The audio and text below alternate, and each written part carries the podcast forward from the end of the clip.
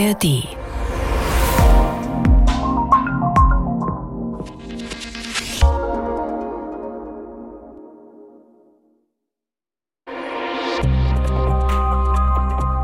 Ich bin getauft, ich habe die Kommunion durchlaufen, aber letztlich ausgetreten bin ich aufgrund der sexuellen Missbräuche. Wie wenig wirklich ja, von der Kirchensteuer dann für gute Zwecke verwendet wird erschreckend wenig. Es sind sehr ernüchternde, erschütternde Zahlen. Die höchste Zahl von Kirchenaustritten, die wir je verzeichnet haben. Die Kirche bleibt so unter sich und der Rest ist außen vor. Es reicht nicht mehr aus, einen Taufsonntag vorzuhalten, sondern es geht darum, aktiv auf Menschen zuzugehen. Sich so willkommen zu fühlen, hier einfach gastliche Kirche erlebt zu haben. Diese Kirche muss sich verändern, sonst verliert sie immer mehr Menschen. Und wenn wir hier nicht Veränderungen etablieren, dann nimmt das mehr und mehr zu.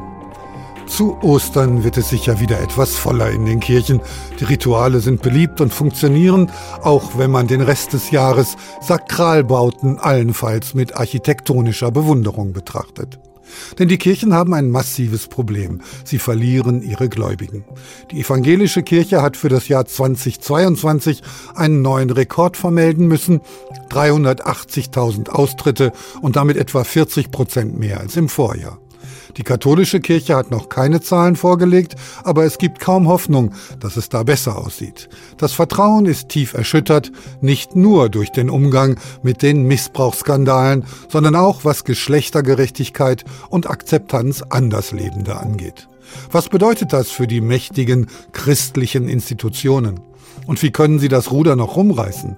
Darüber sprechen wir mit dem Leipziger Propst Gregor Giele, der versucht, Ausgetretene weiter an die Kirche zu binden, einem Professor für angewandte Pastoralforschung und dem Co-Autor einer Studie über Kirchenaustritte.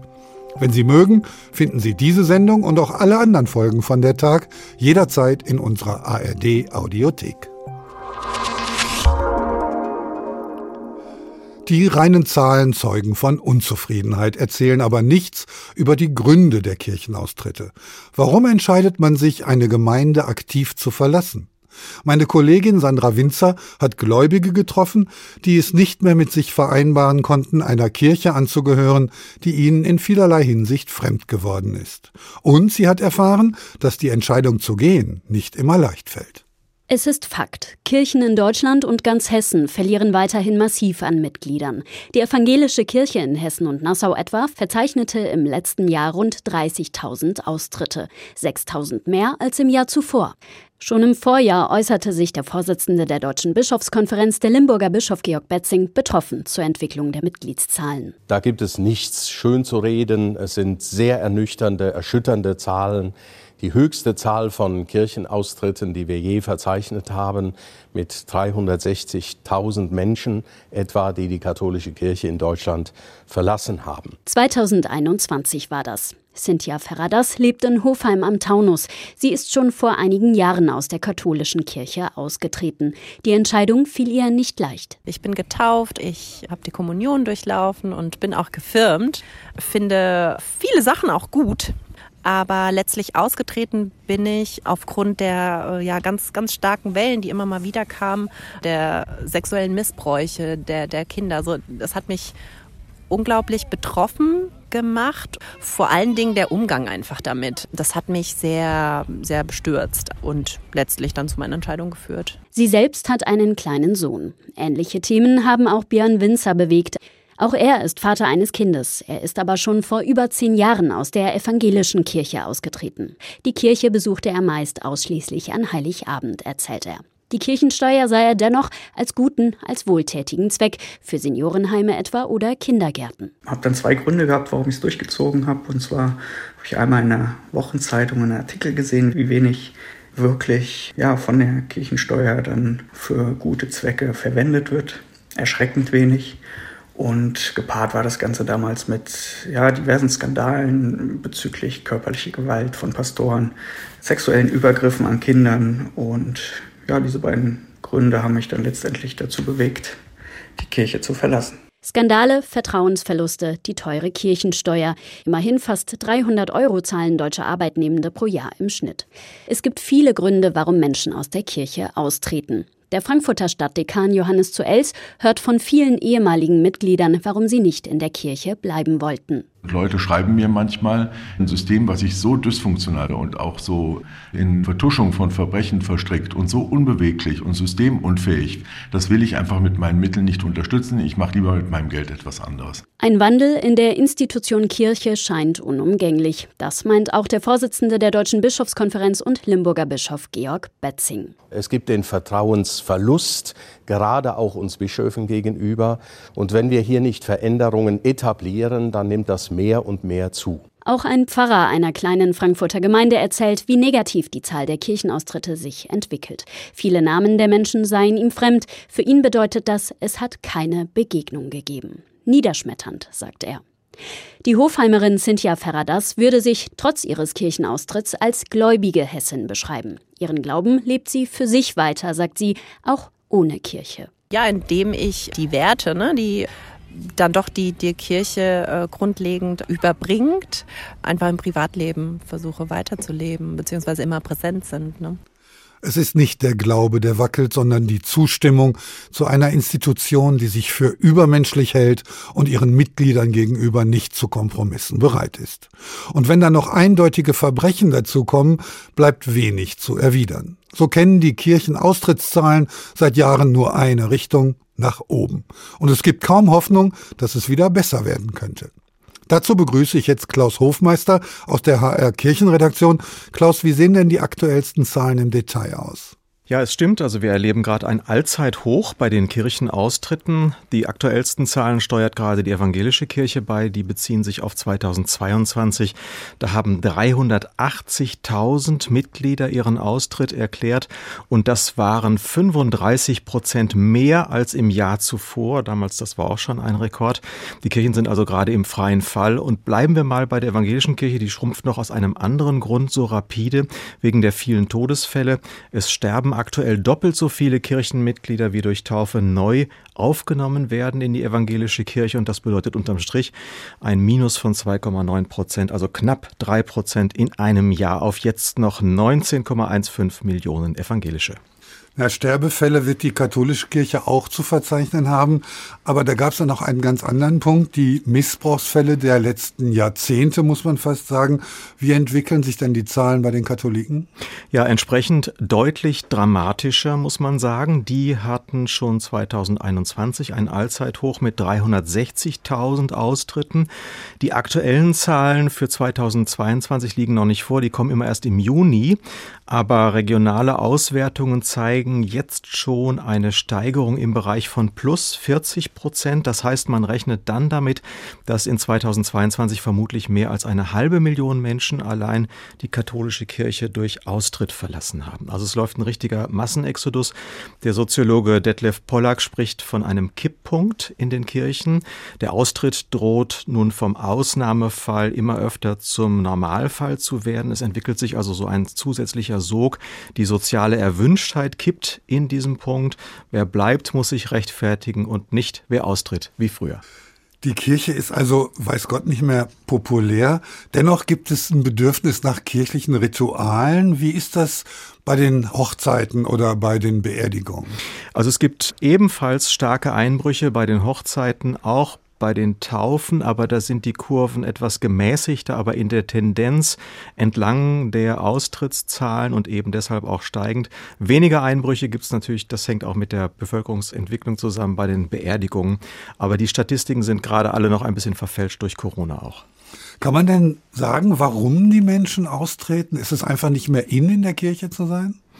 Ja, es ist einerseits natürlich die Missbrauchsskandale und das alles, was daraus folgt, das legen die Zahlen für die katholische Kirche ganz klar nahe. Da gibt es diesen Wölki-Effekt. Kardinal Wölkis unbefriedigender Umgang mit den Missbrauchsuntersuchungen, das schlägt im Erzbistum Köln massiv durch, aber interessanterweise eben auch in der evangelischen Landeskirche des Rheinlandes. Die Leute unterscheiden da nicht so. Aber wer austritt, muss sich ja im Grunde nicht äußern. Also es gibt im Grunde im Moment nur zwei Studien, die so die Gründe ein bisschen erkundet haben, die jetzt allerdings nicht äh, jahresaktuell sind, sondern das ist auch schon zwei, drei Jahre her. Aber die haben ergeben, die Ersparnis bei der Kirchensteuer ist für drei Viertel der Austretenden die maßgebliche Motivation. Also Meistens ist das dann noch unterfüttert durch einen langen Entfremdungsprozess und dann ist das nur der letzte Schritt. Da kann dann auch so ein Skandal noch einmal den Ausschlag geben. Aber im Grunde ist es eine Güterabwägung, die besagt, das bringt mir nichts, das nutze ich nicht. Zitat, für mich ist es mit der Kirche wie mit einem Fitnessstudio, für das ich ein Abo habe, aber das ich am Ende nicht nutze. 40 Prozent der Austretenden, das ist auch noch eine interessante Zahl, sind zwischen 25 und 35, also die Rush-Hour des Lebens. Studium, Berufseinstieg, Hochzeit, Kinder und dann kommt der erste Lohnauszug und da sieht man Kirchensteuer. Das ist ein Posten, der dann da weg muss. Und da verlieren die Kirchen tatsächlich gerade massiv den Faden in dieser Altersgruppe. Wie reagieren denn jetzt die Menschen auf der anderen Seite, also die, die die Institution tragen und gestalten, lediglich mit Erschütterung? Ja, die Erschütterung wird immer wieder ausgedrückt, aber Bischof Betzing, Vorsitzender der Deutschen Bischofskonferenz, also für die katholische Seite, das ist tatsächlich diese tiefgreifende Krise seiner Kirche, weithin eben auch selbst gemacht, in hohem Maße selbst zu verantworten. Aber er sagt auch, man muss sich von der Vorstellung einfach verabschieden, dass die Kirchen wieder voller werden. Da schlägt natürlich die Säkularisierung als Megatrend auch durch. Er sagt, wir müssen mehr davon erzählen, was die Kirchen Wichtiges leisten. Und dann kommen die üblichen Punkte Caritas, Notfallseelsorge, Schulen, Bildungsarbeit. Also es gibt ein Plus von Kirche und da wirbt er das zu sehen. Neu ist in der Tendenz, dass es eben auch im Kernmilieu der katholischen Kirche so eine Schmelze gibt. Jetzt gehen auch die bisher in den Pfarreien sehr Engagierten beklagt Betzing. Das sind natürlich die Verletzungen durch die Missbrauchskrise. Zuletzt ganz spektakulär. Die Nummer zwei im Bistum Speyer, der Generalvikar, ist aus der Kirche ausgetreten und zu den Altkatholiken übergetreten, hat ein erfolgreiches, ja, ein Bestseller darüber geschrieben. Ich muss raus aus dieser Kirche. Und in der evangelischen Kirche, klar, da ist die Missbrauchsthematik etwas gedämpft, aber da spielt sicherlich die Entfremdung zur Kirche die Hauptrolle. Das ist die Säkularisierung als Megatrend. Nun ist das sicher kein Reformer. Was spielen denn Reformen überhaupt für eine Rolle? Der synodale Weg beispielsweise. Oder wird der in Rom gar nicht ernst genommen? Also Rom ist natürlich nicht auf Reformkurs, muss man sagen, aber auch das, was hier an Reformen auf der deutschen Ebene umgesetzt werden kann, das ist alles zu spät. Das sind nachholende Modernisierungen, die letztlich auch bei denen, die austreten, gar nicht mehr ankommen, denn die sind einfach so weit entfremdet, dass da der Draht der Kirche so weit verloren ist, dass die sich für diese filigranen und schwierigen Reformdebatten in der Kirche eigentlich nicht mehr interessieren. Wenn man jetzt davon ausgeht, dass es eher die Liberalen sind, die die Kirche verlassen, was bedeutet das dann für die Mehrheit der Erzkonservativen in der katholischen Kirche? Wird das irgendwann ein erzkonservativer, sektenähnlicher Verein? Tja, die Tendenz, die steht fast ein bisschen im Raum. Ja, ich sehe es noch nicht wirklich gekommen, aber ich meine, es gibt natürlich sehr konservative, extreme, rückwärtsgewandte, traditionalistische Priestergruppen, die weihen also einen nach dem anderen. Es gibt offenbar tatsächlich also Leute, die einfach in dieser Rückwärtsbewegung auch ihr Heil suchen und da sind dann auch Leute, die aus welchen Gründen auch immer sich noch für eine traditionelle Form von Kirche entscheiden. Aber im Moment ist es noch nicht so weit. Ich sehe die Kirche noch weit davon entfernt, so eine Art konservative Sekte zu werden. Wir haben einfach noch auch diese starken Schichten der Babyboomer, der älteren Kirchenmitglieder und die repräsentieren sowas wie eine starke Mitte. Das darf man auch nicht übersehen.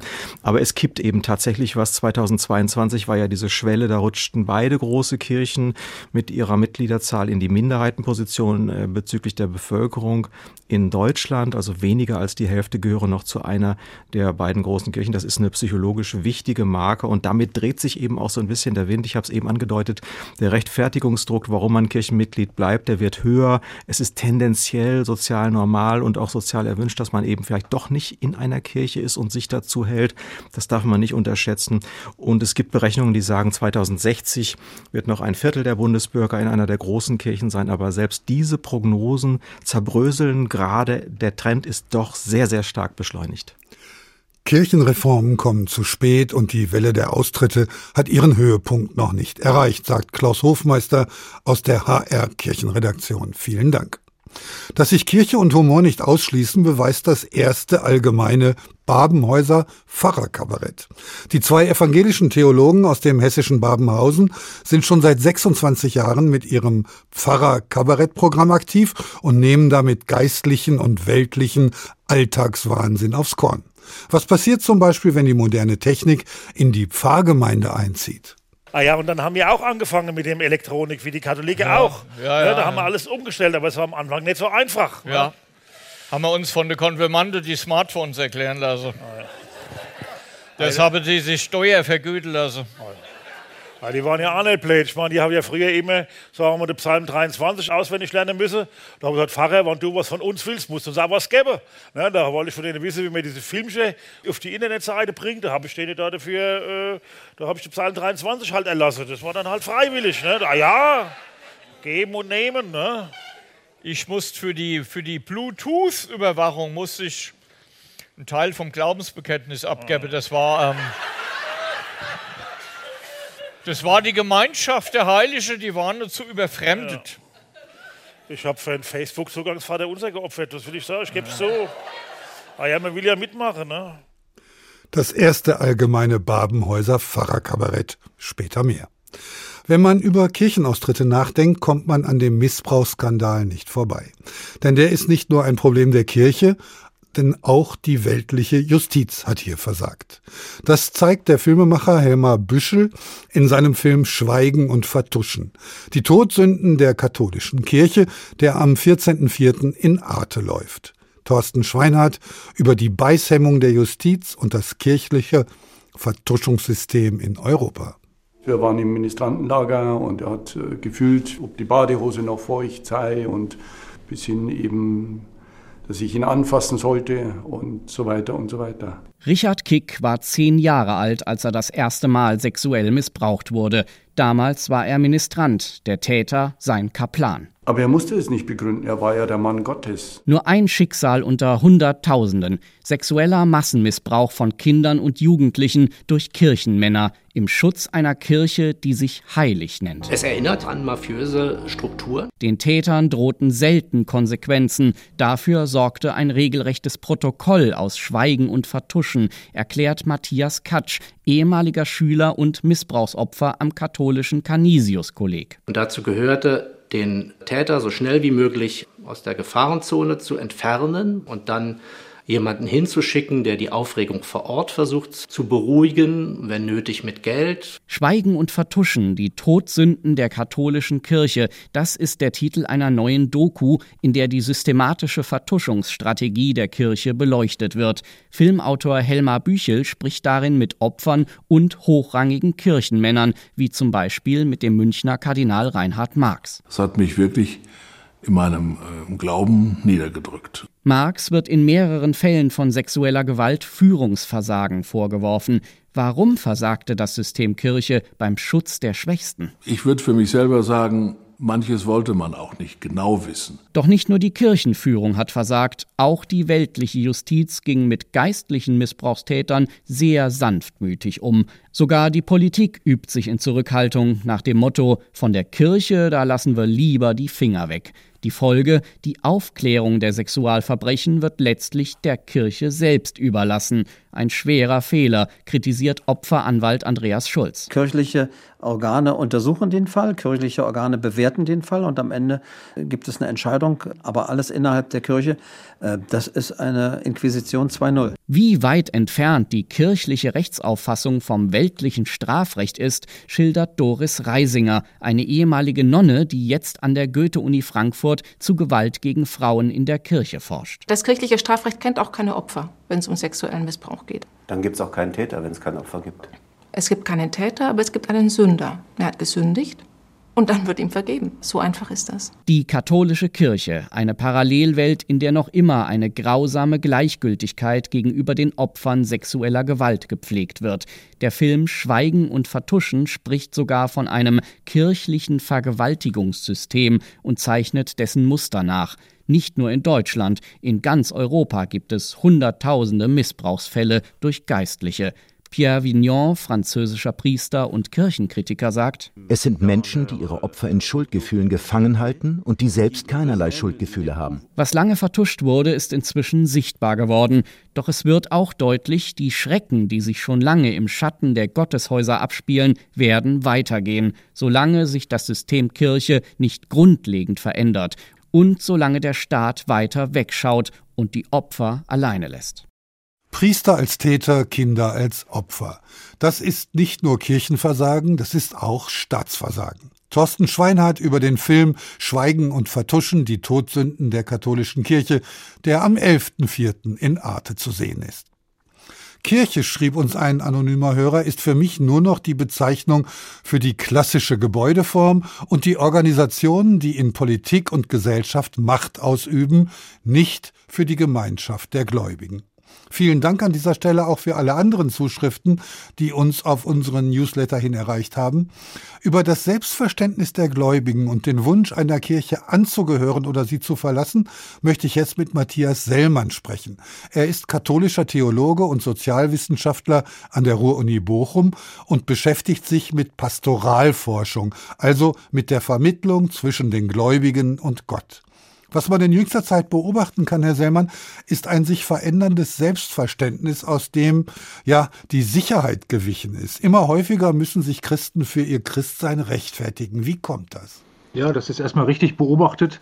Und zwar betrifft das inzwischen auch den innersten Kern der sehr loyalen und sehr, was man so treue Gläubige nennt, also wirklich Leute, die in der Kirchengemeinde auch mitarbeiten und so, auch die sind stark verunsichert über das Verhalten und die Öffentlichkeitswirkung ihrer Kirche.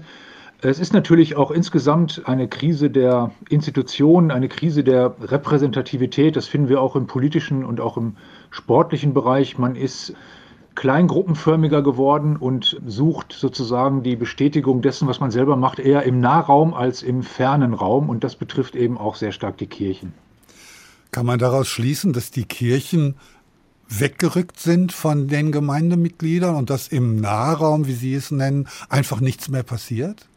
Beides. Also wir wissen aus der Kirchenaustrittsforschung, äh, jetzt mal sehr kurz gesagt, dass eigentlich zwei große Dimensionen zusammenkommen, nämlich das mediale Erscheinungsbild, also sozusagen das ganz überörtliche und die Naherfahrung. Und die Naherfahrung ist der entscheidende Faktor, wenn ich merke, dass meinetwegen bei der Beerdigung der Oma oder bei der Taufe des Kindes oder beim Weihnachtsgottesdienst, wenn da keine Qualität kommt, wenn da keine Kohäsion, kein Zusammenhalt, keine Inspiration erfahrbar ist, und wenn dann gleichzeitig im Medialen, meinetwegen in der Tagesschau oder wie in Ihrem Vorgängerbeitrag eben diese verstörenden Meldungen über die katholische Kirche an sich kommen, dann rücken diese beiden Dimensionen zusammen und führen dazu, dass man in einer längeren Geschichte der Entfremdung eben dann auch zum Austritt greift. Aber tatsächlich haben wir die Krise gerade an beiden Polen, das mediale Gebaren und auch das, was dahinter steht, eben die Taten der Organisation und auch die Erfahrung im Nahen, rücken auseinander und viele fühlen sich dieser Kirche entfremdet.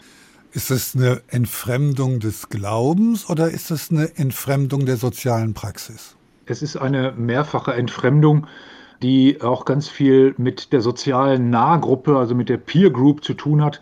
Man merkt im eigenen Bekanntenkreis, dass man früher relativ gefahrlos sagen konnte, ich gehöre zur Kirche oder ich gehe zur Kirche, dann wurde das eventuell mit Schulterzucken bedacht. Aber heute kommen aktive Nachfragen, wie kannst du so einer Organisation angehören, wie kannst du das System unterstützen. Und da wird der Preis dann in der Nahgruppe, in der Bekanntengruppe natürlich sehr hoch dafür einzutreten, erst recht, wenn ich selber diese zweifelnden Fragen habe. Aber ich will noch eins hinzufügen, es ist natürlich auch die Botschaft an sich, dass es einen Gott gibt, dass dieser Gott eine Geschichte mit uns gehen will, dass dieser Gott diese Welt geschaffen hat, dass diese Welt gut geschaffen ist. Und dann schaut man in diese Welt hinein und da kommen einem natürlich auch viele Fragen, sodass es nicht nur einfach die Organisation ist, zu der sich viele Menschen entfremden, sondern auch diese Botschaft, diese Idee von diesem Gott, diese Idee von Erlösung, die Idee von Ostern, die wir jetzt in diesen Tagen feiern, auch da sagen viele Leute, ich kann das nicht mehr verstehen oder ich kann das nicht mehr einspielen, es ist nicht mehr der Ausdruck dessen, was ich erlebe. Und das ist natürlich die tiefergehende Entfremdung. Ja, und in der Folge natürlich, was ich nicht verstehen kann, möchte ich auch nicht finanzieren. Das läuft natürlich ganz viel auch über die Kirchensteuer. Wie kann man Anreize schaffen, die den Leuten vermitteln, es lohnt sich, Kirchensteuer zu bezahlen? Man weiß, dass Menschen einfach gut vorbereitete Veranstaltungen besuchen wollen, dass sie zugewandte Seelsorger erfahren wollen, dass sie inspirierende Radiobeiträge hören wollen. Und darauf haben sie ein Recht, würde ich sagen. Und das Recht, das müssen wir bestätigen. Wir müssen wieder neu dafür werben, dass Menschen diese Qualität in der Naherfahrung und optimalerweise eben auch in der überörtlichen bundesdeutschen Wahrnehmung, dass sie diese Qualität vorfinden. Ich glaube, das wäre schon die halbe Miete, wirklich eine starke Qualität darzustellen. Auf der anderen Seite, also auf der anderen Hälfte der Miete, steht der Missbrauchsskandal groß und drohend. Nun hat sich nicht erst infolgedessen ein innerkirchlicher Reformweg gefunden, der synodale Weg, sondern schon vorher. Welchen mhm. Widerhall findet diese ja innerreligiöse Reformbewegung, die ja auch in Deutschland eine ganz eigene Stimme hat, in Rom? Das wird jede und jeder mitbekommen haben, dass es gerade äh, große, auch diplomatische Vertrauenskrisen gibt, gerade zwischen dem Vatikan und der deutschen Kirche. Das zeigt sich ja in vielen Meldungen, Briefen, Interventionen und Besuchen. Aber übergeordnet kann man, glaube ich, sagen, dass diese katholische Kirche, die ja eine beeindruckende Organisation ist, eine globale Organisation, die steht jetzt gerade vor der Herausforderung, wirklich das erste Mal in ihrer Geschichte wirklich weltkirchlich, wirklich global sein zu müssen. Das heißt aber auch, dass sie dezentral arbeiten können muss und dabei optimalerweise nicht den Zusammenhalt verliert. Und diese Dezentralität, die wird eben gerade in solchen nationalen Beteiligungsprozessen und Reformprozessen wird die ausprobiert. Da finden sehr spannende Beteiligungs-, Konsensbildungsprozesse statt. Das ist wirklich auch für Leute interessant, glaube ich, die gar nicht religiös sind oder sich gar nicht thematisch für Kirche interessieren. Das ist auch eine große zivilgesellschaftliche Offensive aber die muss eben von Rom her eben auch erlaubt werden. Das muss eben auch mit einer großzügigeren Organisationskultur, auch einer fehlerfreundlicheren Organisationskultur, muss das gesteuert und gemanagt werden. Und da haben gerade alle Beteiligten sehr große Lernwege, um diese neue Form einer wirklich globalen katholischen Kirche zu finden. Jetzt haben Sie die Ablehnung, die von Rom ja laut schallt, in sehr freundliche Worte gefasst. Ist das tatsächlich so? Haben Sie da großes Verständnis oder hat das auch mit Ihrem Glauben etwas angestellt? Also ich bin ja sehr aktives Mitglied gewesen in diesen letzten drei Jahren in diesem synodalen Weg und ich habe auf diesem Weg tatsächlich meine Kirche nochmal neu äh, lieben gelernt. Allerdings äh, jeder weiß, der liebt, weiß, wie verletzlich einen das macht.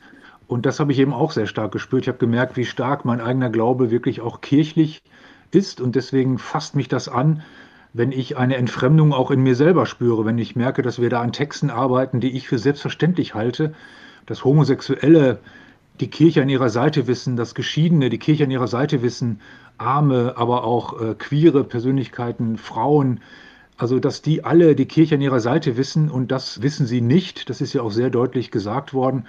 Und ähm, das hat mich schon in meinem Glauben auch sehr persönlich sehr angefasst und ich habe mich da berappelt, aber ich habe wirklich eine intensive Krise auch meines persönlichen Vertrauens in diese Kirche habe ich durchlebt.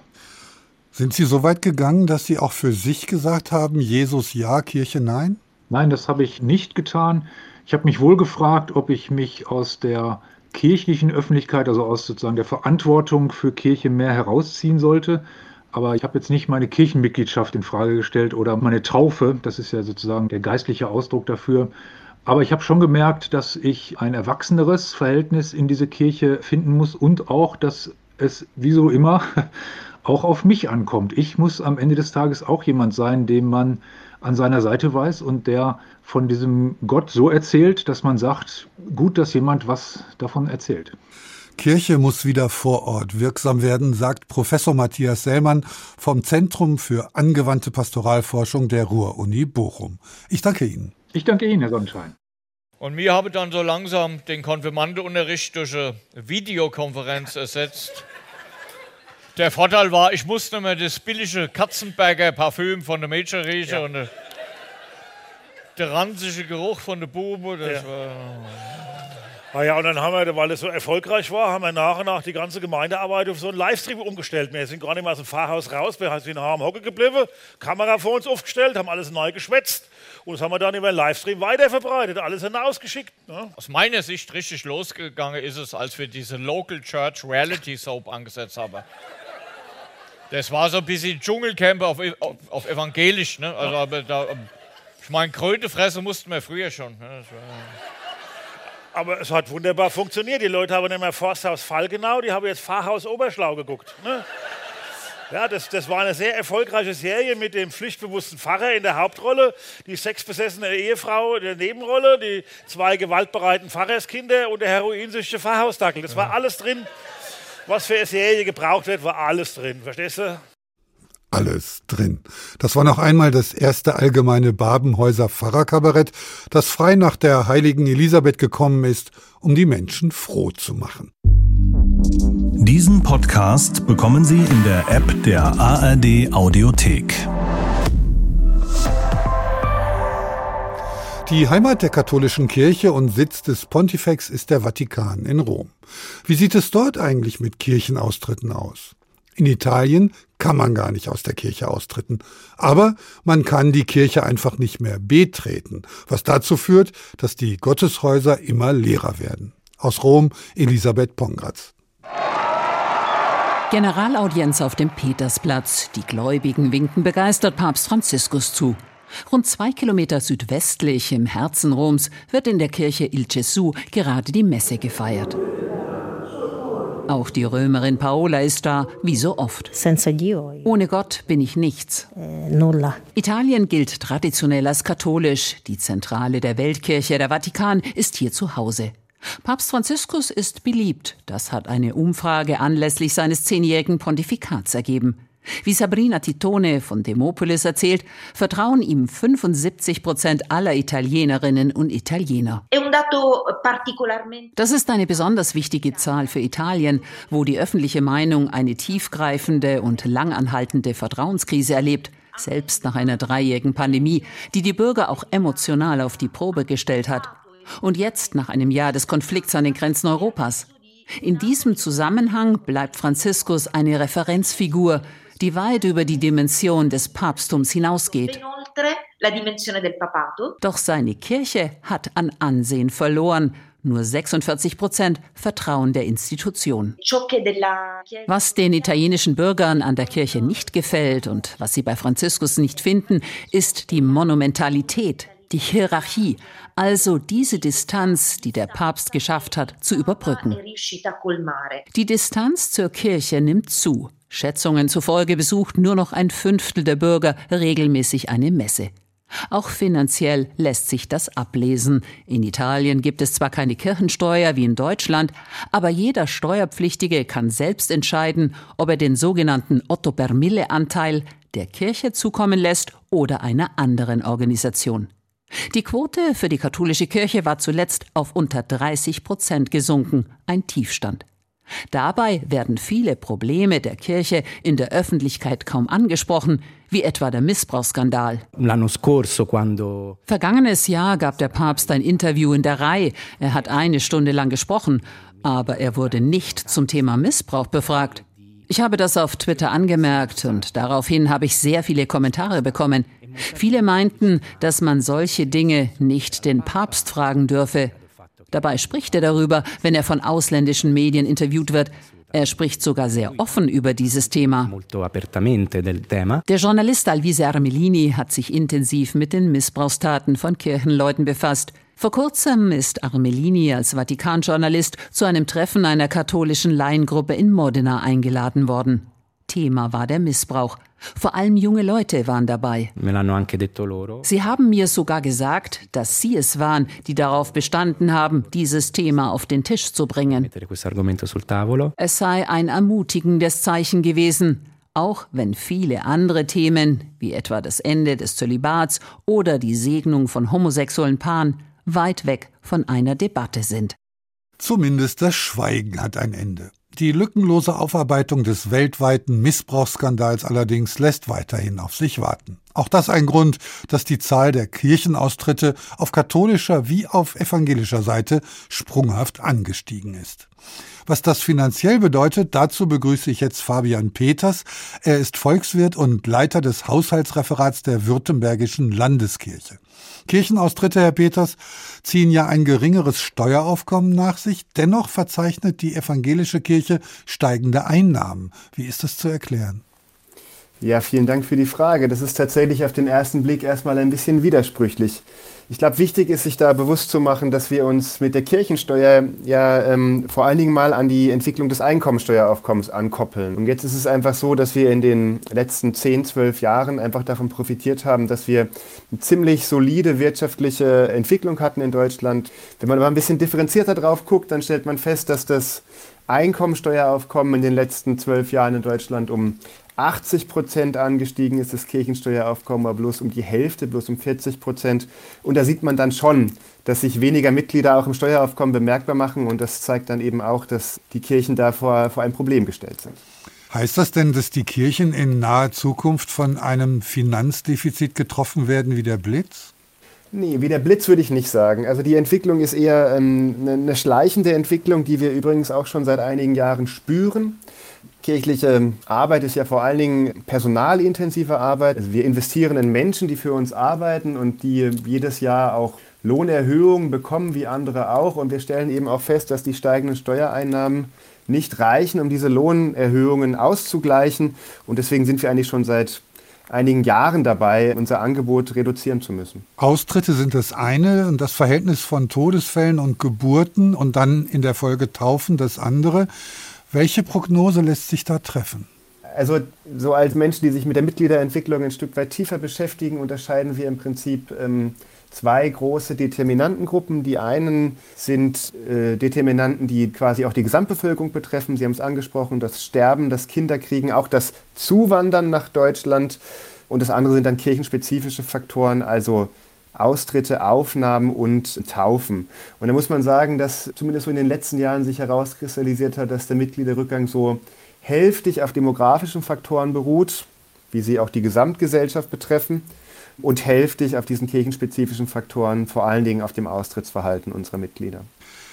Wenn Sie prognostizieren, dass bis ins Jahr 2060 die Hälfte der Mitglieder den Kirchen verloren gegangen sein wird, dann sind die aber doch immer noch sehr groß und mächtig oder geht es dann schon an die Substanz? Äh, das ist jetzt eine schwierige Frage. Also groß sind die Kirchen sicherlich auch mit der Hälfte ihrer Mitglieder noch 2060 und sicherlich auch noch ein, ähm, oder ich bin zumindest davon überzeugt, dass sie auch 2060 ein wichtiger Farbtupfer in unserer Gesellschaft bleiben werden, der gesellschaftsverändernd und gesellschaftsprägend sein kann. Aber mächtig finde ich das falsche Wort. Das passt jetzt nicht in, in meinen Wortschatz rein. Aber sie werden sicherlich weniger Möglichkeiten haben, nicht mehr die gleichen Möglichkeiten haben, die sie heute haben, um in der Gesellschaft zu wirken, um auch in ihrem Kernauftrag nachzukommen, also das Evangelium unter die Menschen zu bringen. Und äh, von daher werden das andere Kirchen sein 2060, die aber sicherlich immer noch prägen werden. Wie werden sich denn kirchliche Aktivitäten entwickeln in der Zeit bis dahin, die ja in großer Zahl ohne individuelle Zahlungen wie Eintrittsgelder oder so auskommen müssen? Ich kann mir nicht vorstellen, dass sich kirchliche Arbeit privatisiert. Also ich kann mir nicht vorstellen, dass kirchliche Arbeit immer so, so, so eine Art Gebührendienstleister wird. Ich glaube, es wird weniger werden, tatsächlich. Aber es wird weiterhin allen offen stehen, weil alles andere ist eigentlich mit dem kirchlichen Kernauftrag gar nicht vereinbar. Die sozialen Einrichtungen in kirchlicher Trägerschaft werden von den Kirchen nur zu einem sehr geringen Teil finanziert. Das sind vielfach nicht mehr als drei Prozent. Den Rest trägt dann der Staat. Somit dürften Krankenhäuser, Kindergärten oder Schulen eigentlich nicht gefährdet sein, wenn das Steueraufkommen sinkt. Ja, da muss man ein bisschen differenziert drauf gucken. Es ist tatsächlich so, dass wir in manchen Bereichen, die wir, wir nennen das äh, gemäß des Subsidiaritätsprinzips, folgend im Auftrag des Staates tun, äh, eine sehr hohe Refinanzierungsquote haben. Aber gerade bei den letztgenannten, die Sie angesprochen haben, Kindergärten, auch evangelische Schulen oder Religionsunterricht, sind es doch erhebliche Eigenmittel, die wir da als Kirche, also Kirchensteuermittel investieren. Beim Religionsunterricht sind etwa zwei Drittel der Kosten, die durch kirchliche Lehrkräfte entstehen, die selbst finanziert werden. Also gilt es da, sich einfach auch zu fragen, wie wir dieses Angebot in Zukunft sicherstellen können. Die Kirche ist ja am Ende auch ein Wirtschaftsunternehmen. Wie kann sie jenseits der Kirchensteuer überhaupt noch Einkommen generieren?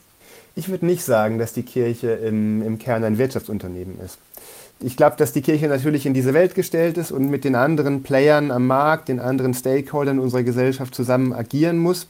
Aber dem Wesen nach und ich sag mal in dem Bereich, wo sie hoheitlich unterwegs ist, also wo es vor allen Dingen auch um die Verkündigung des Evangeliums geht, da ist sie eben kein Wirtschaftsunternehmen. Und deswegen finanziert sich die Kirche ja auch im Wesentlichen durch die Beiträge ihrer Mitglieder. Wäre denn dann so eine Art internationaler Finanzaustausch denkbar, dass Länder wie Brasilien zum Beispiel mit stabil hohen Mitgliederzahlen europäische Kirchen mitfinanzieren? Ist ein sehr interessanter Gedanke. Bis jetzt denken wir sowas eigentlich immer andersrum, dass wir sagen, wir in Deutschland oder auch wir, in, doch schon auch wir als deutsche Kirche unterstützen andere. Ich glaube, wir dürfen bei allen Sorgen, die wir gerade als, ähm, als evangelische und katholische Kirche in Deutschland in finanzieller Hinsicht haben, eins nicht vergessen, wir sind doch eine sehr gut ausgestattete Kirche. Und die nächsten 10, 20 Jahren sind es nicht wir, die Geld aus anderen Teilen der Welt zu uns transferieren sollten, sondern tatsächlich auch da von unserem Überfluss, den wir an manchen Stellen haben, weiterhin abgeben. Noch ist an der Stabilität der Kirche nicht zu zweifeln, sagt Fabian Peters, Volkswirt und gemeinsam mit David Gutmann, Autor der Freiburger Studie zur Kirchenmitgliedschaft und Kirchensteuer an der Albert-Ludwigs-Universität. Vielen Dank. Dankeschön. So haben wir uns langsam hochgeschaukelt, ja. ne? bis wir dann der Livestream von der Vorbereitung zum Weihnachtsbasar, zum Marmelade und Sünder Schlussweg haben. Das ist so O-Ton von dem Team, das vorbereitet hat über die Marmelade. Die haben da richtig so, so Hitliste, ne? was billige Kram ist, was man essen kann, was, womit man besser die Fugen dichtet und alles. Und dann, warum die Frau XY, ich darf den Namen nicht nennen, die Frau Schröder, warum die immer da die, die alle Doppelabe, die sie selber gestrickt hat, seit 28 Jahren, bringt die, nimmt sie wieder mit, bringt die und will sie Will sie selber nicht haben. Die Basarsocken, ja. Ne. Ja, ja. Ja, und dann, dann haben wir eine richtig Quote gemacht mit, mit der Einführung von diesen Sünder-Selfies. Das war ein sehr Ja. erfolgreiches Format. Die Sünder-Selfies. Das Habe ich die Leute selber beim Sündischen gefilmt, ja. Ja, das war dann des Castings ähm, Sinner for One. Sinner for One, ja. Da gab es keine sinnlose Woche mehr. ne? Nein, wir haben, wir haben im, im Gottesdienst immer die Videoclips angeguckt, nicht wahr? also ganz wollüstig betrachtet und dann angeekelt abgelehnt. Nicht? Da war erst immer, na, erst immer so gegeiert und dann der Gege gewesen. Das war sehr interessant. Ja. Sünder-Selfies. Eine Idee, die man aufgreifen könnte. Wer weiß, wo sie es herhaben. Das war das erste allgemeine Babenhäuser Pfarrerkabarett. Rituale sind wichtig, sie bereichern unser Leben und geben ihm Struktur. Das müssen natürlich keine religiösen Rituale sein, aber dass sich gerade darin viele Menschen aufgehoben fühlen, ist nicht verwunderlich. Je größer die Gemeinschaft, die sich mit denselben Ritualen verbindet, desto angenehmer. In Hanau hat man sich dazu etwas ganz Besonderes ausgedacht. Hören Sie Heiko Schneider. Der Bärensee in Bruchköbel bei Hanau. Am Ufer stehen Bänke und Sonnenschirme, neben dem Schilf spielt eine Band, Kinder spielen am Strand. Im Sand direkt am Wasser ist ein Altar aufgebaut. Weiße Tischdecke, darauf ein Strauß Blumen, zwei Kerzen, die Bibel und ein Kreuz.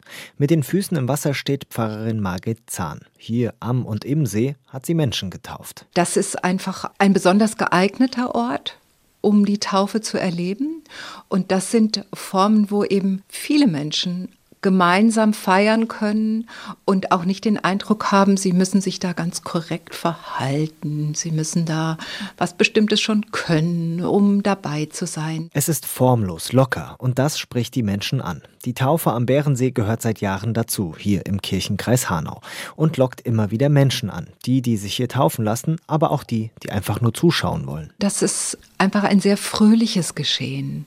Und ich glaube, das spricht einfach Menschen sehr an. Pfarrerin Margit Zahn weiß, wovon sie spricht. Sie ist im evangelischen Kirchenkreis Hanau bei der Projektstelle Leben feiern für besondere Aufgaben und Aktionen zuständig. Sie hat nicht nur Taufen am See koordiniert, es gab auch schon Taufen mitten auf dem Marktplatz oder auf dem Fußballplatz. Außergewöhnliche Taufaktionen haben beim evangelischen Kirchenkreis Hanau mittlerweile Tradition. Die jüngste kam im vergangenen September dazu, die Pop-up-Taufe, Taufe to go oder Drop-in-Taufe. Namen hat das Projekt viele bekommen, auch weil es viel Aufmerksamkeit bekommen hat. Dabei ist die Idee eigentlich ganz einfach. Margit Zahn und ihre Kolleginnen und Kollegen haben die alte Johanneskirche in der Hanauer Innenstadt einen Nachmittag lang geöffnet für spontane Taufen.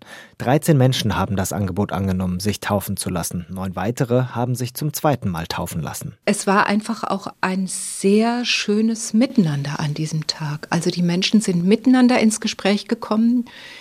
Wir wussten nicht ganz genau, wird das so gelingen, aber es ist gut gelungen, finde ich. Und es war auch tatsächlich die Resonanz am Ende, sich so willkommen zu fühlen. und hier einfach gastliche Kirche erlebt zu haben. Dafür kamen die Menschen extra aus Heidelberg, Wiesbaden oder Bad Homburg nach Hanau. Es reicht nicht mehr aus, in einer Gemeinde einen Taufsonntag vorzuhalten, zu erwarten, dass Menschen sich Montag früh im Gemeindebüro bei der Sekretärin erkundigen und dann die Pfarrerin oder den Pfarrer fragen, ob sie Zeit haben an diesem Sonntag, sondern es geht darum, aktiv auf Menschen zuzugehen. Sagt Dr. Martin Lückhoff, der Diakon des evangelischen Kirchenkreises Hanau. Er glaubt, die Mitgliederzahlen der Kirchen gehen immer weiter zurück, weil sie für viele Menschen nicht relevant genug sind. Mit den Taufaktionen geht sein Kirchenkreis deshalb neue, andere Wege. Das scheint ein Grundelement zu sein, Angebote zu platzieren und über gute Kommunikation die Taufe als Angebot ins Gespräch zu bringen und Menschen einzuladen, sich damit wieder zu beschäftigen. Dass das auch mit Veränderungen verbunden ist, gehört dazu und dass das in unterschiedlichsten Kontexten unterschiedlich wahrgenommen wird, auch. Fakt ist, der Erfolg gibt Ihnen recht. Nirgends in der evangelischen Kirche Kurhessen-Waldeck gibt es im Verhältnis mehr Taufen als im Kirchenkreis Hanau. Durch dieses die Taufe ins Gespräch bringen, melden sich in den Gemeinden Eltern, um Kinder taufen zu lassen, wird die Taufe an anderen Orten ein Thema und wir merken, dass in den statistisch erhebbaren Zahlen die Taufbereitschaft hier im Kirchenkreis zunimmt. Ob das hilft, Menschen dauerhaft für die Kirche zu gewinnen und so die Mitgliederzahlen zu steigern, ist offen. Diakon Lückhoff sagt aber zumindest, Taufaktionen soll es weiterhin geben. Im September zum Beispiel ist eine zweite Pop-up-Taufaktion in Hanau geplant. Menschen an die Kirche binden und wenn es dazu ausgefallene Rituale braucht, warum nicht? Telefonisch verbunden bin ich nun mit Gregor Giele, Probst in St. Trinitatis zu Leipzig, der es leid war, nur zuzuschauen, wie die Kirchenaustrittszahlen mit einem Schulterzocken pariert werden. Er wollte handeln und stellte ein Plakat neben seine Kirchentür, auf dem zu lesen war Ausgetreten, bei uns sind Sie zu Gottesdiensten und Sakramenten weiterhin herzlich willkommen. Guten Tag, Herr Giele. Wie haben denn die Kirchenoberen darauf reagiert? Kirche hieß ja immer auch, wer nicht drin ist, darf nicht rein. Ich habe noch überhaupt keine Reaktion der Kirchenoberen erhalten dazu, was ich als positives Zeichen nehme. Und ganz stimmt ja die Regel nicht. Kirchentüren müssen immer offen sein und auch immer für alle. Der Knackpunkt ist dann eher die Einladung zu den Sakramenten. Genau, das war im Grunde nicht möglich und dass Sie das anbieten, dürfte eigentlich auch der Doktrin widersprechen, oder nicht? Nicht ganz, denn ausgerechnet ein Papst, Benedikt, der deutsche Papst, hat darauf hingewiesen, dass der Kirchenaustritt in Deutschland zunächst einmal nur der Austritt aus der Institution ist, aus der Körperschaft öffentlichen Rechts und nicht gleichbedeutend ist mit dem Glaubensabfall. Sie treten nun ja nicht nur für ausgetretene Ex-Kirchenmitglieder ein, sondern auch für eine Reform der Kirche. Sie predigen die Vielfalt der Lebensweisen, kritisieren den Umgang mit sexuellem Missbrauch, mit Frauenpriestertum, mit der Machtverteilung zwischen Laien und Klerikern. Machen Sie sich damit innerhalb Ihrer Kirche mehr Feinde als Freunde? Das habe ich noch nie ausgezählt. Die Rückmeldung ist, dass sich eigentlich nur die Freunde melden. Manchmal ist es so, dass die Kritiker dann eher eine eigene Blase bilden und sich gegenseitig bestärken. Was wir ansprechen, sind längst überfällige Dinge. Wir reden immer von unerledigten Hausaufgaben seit 50 Jahren, die drängen und die auch die Gemeindemitglieder bedrängen. Da ist höchste Zeit an Bewegung und das anzusprechen, ist einfach die Wirklichkeit zu benennen. Kann man das überblicken, was für Menschen sich angesprochen fühlen, mit ihrem Plakat zu sagen, ja, wir können auch außerhalb der Kirche unseren Glauben leben? Das kann man relativ deutlich sagen. Es gab ja immer und gibt immer Kirchenaustritte und wir erleben in den letzten Jahren einen besonderen Anstieg. Und bei diesem Anstieg gibt es eine Besonderheit, das sind nicht Menschen, die den Glauben verloren haben oder für die der Glaube nicht mehr die Bedeutung hat, dass sie sich an eine Kirche binden, sondern es sind Menschen, die auch aus der Mitte der Gemeinde kommen, die man zum Teil mit Namen kennt, die man persönlich kennt, die aber sagen, ich glaube, ich glaube fest, ich will meinen Glauben auch weiterleben, aber ich muss gegenüber der Institution Kirche ein Zeichen setzen, dass es so nicht weitergeht. Und genau um diese Menschen machen wir uns Sorgen, denn den Glauben so ganz losgelöst von einer Gemeinde, von einer Gemeinschaft zu leben, ist unsagbar anstrengend. Die Gemeinschaft hat ja auch eine unterstützende und stärkende Funktion. Können Sie auch von Ihrer Position aus dieses Gefühl unterstützen, zu sagen, wir müssen der Kirche gegenüber ein Zeichen setzen, dass es so nicht weitergeht? Ja, das kann ich ganz gut verstehen, zumal die Rückmeldung aus der Gemeinde, aus den Gemeindemitgliedern, die am Gemeindeleben teilnehmen, ja genauso lautet, dass die ja von den Gedanken an einen Kirchenaustritt nicht ganz unberührt sind. Also der momentane Zustand der Kirche als Institution beschäftigt alle. Manche stehen kurz vor dem Austritt, manche haben den Schritt schon vollzogen, manche sind noch etwas entfernt, aber kalt lässt es niemanden, auch nicht einen Pfarrer. Das erste große Ritual nach der Geburt ist die Taufe, für viele zumindest. Sie besiegelt aber auch eine Kirchenmitgliedschaft. Nun wollen einige Menschen ihre Kinder zwar taufen lassen, aber sehen schon, dass die später vielleicht wieder austreten. Kann Kirche für eine religiöse Sozialisation sorgen, wenn den Eltern das egal ist? Das zu 100 Prozent zu ersetzen funktioniert nicht. Eine Gemeinde kann das Mögliche tun. Wenn das Elternhaus und dann auch noch die Paten da nicht mitziehen, wird das ganz, ganz schwer. Wir sehen das aber positiver. Warum fragen die Menschen dennoch nach der Taufe für ihre Kinder? Also diesen Menschen ist der Glaube, das ethische System der Religion ganz wichtig, die Werte. Und wenn sie um die Taufe bitten, dann ist das eine Bejahung und dass in einem Elternhaus gar nichts passiert diesbezüglich, habe ich persönlich noch nie erlebt. Wie begegnen Sie denn diesen Menschen noch oder ist es mit dem Plakat getan? Wir haben einmal dieses Zeichen gesetzt. Die erste Wirkung war, dass wirklich Menschen gekommen sind und haben gesagt, ja, wir sind ausgetreten und wenn dieses Plakat hier hängt, wissen wir, dass wir eingeladen sind und kommen. Das hat also auch unser Gottesdienstbesuch ein wenig gut getan. Der nächste Schritt, den wir gehen wollen, ist ein Stammtisch für Ausgetretene anzubieten. Nicht als eine Methode, sie zurückzugewinnen in der Mitgliedschaft, sondern einfach um zu hören, wenn sie ihren Glauben jetzt ohne die Anbindung an die Kirche, an die Gemeinschaft leben wollen, was brauchen sie dafür? Können wir sie dabei unterstützen? Es ist die Sorge um die Menschen. Menschen helfen, auch außerhalb der Kirche ihren Glauben zu leben. Das will Propst Gregor Giele aus Leipzig. Ich danke Ihnen. Gerne. Und das war's auch schon in unserer Stunde zur Situation der Kirchen und den Kirchenaustritten, nachzuhören jederzeit in der ARD Audiothek. Dort finden Sie immer montags auch die neue Folge von Studio Komplex. Was die Kollegen da machen, ist showgewordener Journalismus. Anne-Kathrin Eutin und David Alf präsentieren abwechselnd jede Woche manchmal aktuelle, immer jedoch relevante Geschichten. Sie wollen uns nicht die Welt erklären, sagen sie, tun es aber irgendwie doch. Zu finden, wie gesagt, in der ARD Audiothek. Und da sind wir natürlich auch. Das war der Tag für heute und für diese Woche. Gern weise ich Sie außerdem auf unseren Newsletter hin. Den können Sie mit ein paar Klicks abonnieren und sind dann immer bestens informiert. In der Redaktion diese Woche waren Juliane Ort, Thorsten Schweinhardt und Stefan Bücheler. Mein Name ist Ulrich Sonnenschein und ich wünsche Ihnen noch schöne Ostertage mit dem Stück Einer wie wir von der Band Erdmöbel. Ein Gesicht? Wie wird es aussehen und willst du es wirklich sehen? Wenn sehen hieße, dass du glauben musst an Dinge wie Himmel, Jesus, Ende der Welt und die Propheten. Ja, ja, Gott ist groß. Ja, ja.